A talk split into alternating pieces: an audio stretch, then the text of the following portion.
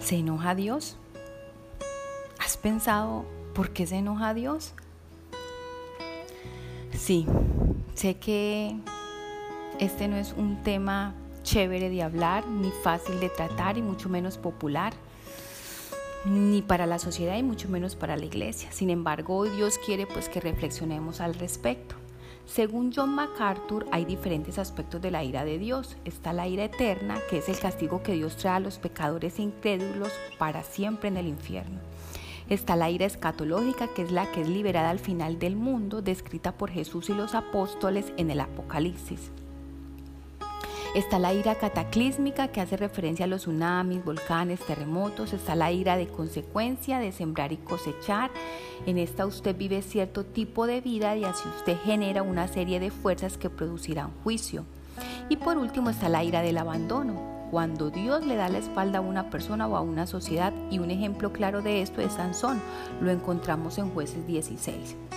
Y es precisamente de este tipo de ira que es el que del que Dios nos quiere hablar hoy. La encontramos en Romanos 1 del 18 al 32 y dice así. Porque la ira de Dios se revela desde el cielo contra toda impiedad e injusticia de los hombres que detienen con injusticia la verdad. Porque lo que de Dios se conoce les es manifiesto, pues Dios se los manifestó. Porque las cosas invisibles de Él, su eterno poder y deidad, se hacen claramente visibles desde la creación del mundo, siendo entendidas por medio de las cosas hechas, de modo que no tienen excusa. Pues habiendo conocido a Dios, no le glorificaron como a Dios ni le dieron gracias, sino que se envanecieron en sus razonamientos y su necio corazón fue entenebrecido. Profesando ser sabios, se hicieron necios y cambiaron la gloria del Dios incorruptible en semejanza de imagen de hombre corruptible, de aves, de cuadrúpedos y de reptiles. Por lo cual también Dios los entregó a la inmundicia en las concupiscencias de sus corazones, de modo que deshonraron entre sí sus propios cuerpos, ya que cambiaron la verdad de Dios por la mentira, honrando y dando culto a las criaturas antes que al Creador, el cual es bendito por los siglos. Amén. Y por esto Dios los entregó a pasiones vergonzosas, pues aún sus mujeres cambiaron el uso natural por el que es contra naturaleza y de igual modo también los hombres que dejando el uso natural de la mujer se encendieron en su laxivia unos con otros, cometiendo hechos vergonzosos hombres con hombres y recibieron en sí mismos la retribución debida a su extravío. Y como ellos no aprobaron tener en cuenta a Dios, Dios los entregó a una mente reprobada para hacer cosas que no convienen, estando atestados de toda injusticia, fornicación, perversidad, avaricia, maldad, llenos de envidia, homicidios, contiendas, engaños y malignidades, murmuradores, detractores, aborrecedores de Dios, injuriosos, soberbios, altivos, inventores de males, desobedientes a los padres, necios, desleales, sin afecto natural, implacables, sin misericordia quienes habiendo entendido el juicio de Dios, que los que practican tales cosas son dignos de muerte, no solo las que las hacen, sino también se complacen con las que las practican. Bueno, en este pasaje claramente Dios nos muestra o nos muestra a Pablo que Dios sí se enoja y lo hace cuando por un lado mantenemos la verdad prisionera. Dios es la verdad y nos revela la verdad en las escrituras, pero muchos no quieren oírla ni quieren conocer la verdad. La verdad está obstruida por nosotros. Pero ¿cómo puede un simple hombre obstruir la verdad de un Dios todopoderoso? Por medio de su maldad. El pecado es tan potente y tan oscuro y tiene tanta influencia sobre nosotros que mantiene la verdad aprisionada. Por otro lado, Dios también se enoja cuando el hombre en su sabiduría no lo glorifica. El hombre se ha envanecido en sus razonamientos a causa de la sabiduría humana y no ha glorificado ni le ha dado gracias a Dios. Más bien cambiaron la gloria incorruptible de Dios por la idolatría, es decir, hicieron dioses de hombres comunes, de animales o simplemente hicieron dioses de madera, de metal, de yeso, a quienes se rinden todo el honor, culto, gloria, alabanza, ¿cierto? En este en esto, en términos generales, esto en términos generales es quitarle la gloria a Dios y dársela a personas que ya fallecieron, que no existen, animales o cosas que no tienen ningún poder en realidad. En otras palabras, es cuando caemos en idolatría, ¿cierto? Hemos tenido también, Dios también se, se enoja cuando hemos detenido y obstruido la verdad de Dios a propósito, pero no podemos escapar de la revelación de su naturaleza. Pueden quemar todas las Biblias y detener la predicación de la palabra, pero el universo es una pantalla gigante que declara la infinitud y la hermosura de Dios. El milagro de un bebé nuevo o la maravilla de las estrellas y las flores se llama revelación natural. Dios es un Dios que quiere revelarse y que se revela. Dios ha puesto en cada corazón el sentido que este universo fue creado por alguien. Requiere más fe creer que era un accidente. La única respuesta a esta maravilla que Dios existe es nuestra adoración, gratitud y obediencia, pero no la recibe.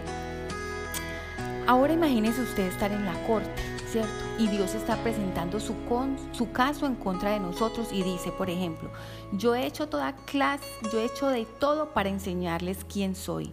Les he revelado mi naturaleza, les he presentado un escrito claro de mis expectativas y les he explicado de una y mil maneras las consecuencias de su desobediencia. Llegué hasta el extremo de mandar a mi hijo a vivir como hombre en esta tierra y morir como sacrificio para reconciliarlos conmigo, pero no, ellos no. A pesar de todo esto, me tocó abandonarlos y dejarlos a su suerte. Me tocó dejar que se envanecieran sus razonamientos y que su necio corazón fuera entenebrecido. Frente a esta terquedad, a Dios le da rabia y decide abandonarnos porque es que ya no hay nada más que hacer, ya es dejarlos que se estrellen o dejarnos que nos estrellemos, ¿cierto? Y, al dejarnos Dios estrellarnos o al dejarnos caer, entonces ahí es donde viene eh, el barranco, por así decirlo. ¿Y el barranco cuál sería? Cuando caemos en la impureza sexual. Cada hombre tiene malos deseos, ya están presentes en nuestra naturaleza caída no surgen del diablo, sino de nuestros corazones malvados. No cuesta mucho trabajo caer en la lascivia. Dios quiere ayudarnos, pero cuando seguimos rechazándolo, nos deja hacer lo que queramos hacer. Porque Él es un Dios respetuoso, eso sí. También nos entrega, los entrega a pasiones vergonzosas. Eh, es como entregarse a los deseos sexuales de la carne, desde el más pequeño hasta el más abominable, quiere decir a pasiones de infamia e ignominia. Esto revela la depravación total de la raza, porque se trata aquí de una condición más que de un simple deseo. Y por último los entrega a la depravación mental, para que hicieran lo que no debían hacer. Eh, se han llenado de toda clase de maldad, como ya lo decíamos más, más arriba, de perversidad, avaricia y depravación. Están repletos de envidia, homicidios, disensiones, engaño y malicia. Son chismosos, calumniadores, enemigos de Dios, insolentes, sorbebios, arrogantes, se ingenian maldades, se rebelan contra sus padres, son insensatos, desleales, insensibles y despiadados tremendo, ¿cierto? Tremendo todas estas consecuencias eh, de la ira de Dios, todas estas consecuencias de la, de la, del abandono del abandono de Dios, cuando ya Él se cansa de insistirnos e insistirnos en que hagamos lo correcto, en que lo reconozcamos, en que seamos pregoneros de la verdad, ¿cierto? Entonces el hombre eh, ha sacado excusas para evadir la realidad con respecto a Dios. Una de las cosas que dice es que si existiera Dios no habría tanta maldad, que si existiera Dios no habría enfermos, ni habría hambrientos, ni necesitados. Pero Dios se ha hecho visible desde la creación, mostrando al hombre que esas maravillas de la naturaleza no pueden crearse por sí solas y que hay misterios sin resolver en los cuales la única explicación es que Dios es el autor de ellos. Un ejemplo es la tierra, muy grande por cierto, pero ¿y quién la sostiene? Para que no caiga o ande a la deriva por el espacio. La respuesta científica es la gravedad del Sol, pero entonces ¿quién sostiene al Sol?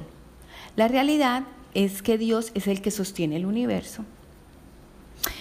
Entonces, mi querido amigo, frente a toda esta realidad que nos describe Pablo hoy en Romanos, eh, te quiero preguntar, Eh, ¿Vas a seguir insistiendo en mantener la verdad prisionera y negando la gloria de Dios o por el contrario, vas a obedecerlo?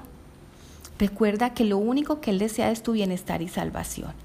Eh, oremos, Padre, por favor, no nos dejes para no ser nosotros mismos dejándonos tú. Ayuda aquellas personas que tienen la mente entenebrecida, porque no hay oscuridad que tú no puedas alumbrar, ni muro que tú no puedas saltar, ni cadena que no puedas soltar, ni mentira que no puedas derribar. En el nombre de Jesús, amén. Somos Comunidad Cristiana de Fe Urabá. Síguenos en Facebook e Instagram como arroba comunife. Estamos ubicados en Carepa, Salida Chigorodó. Nos reunimos los miércoles a las 7 y 30 de la noche y los domingos a las 9 y 30 de la mañana. Nos gustaría mucho tenerte allí con nosotros.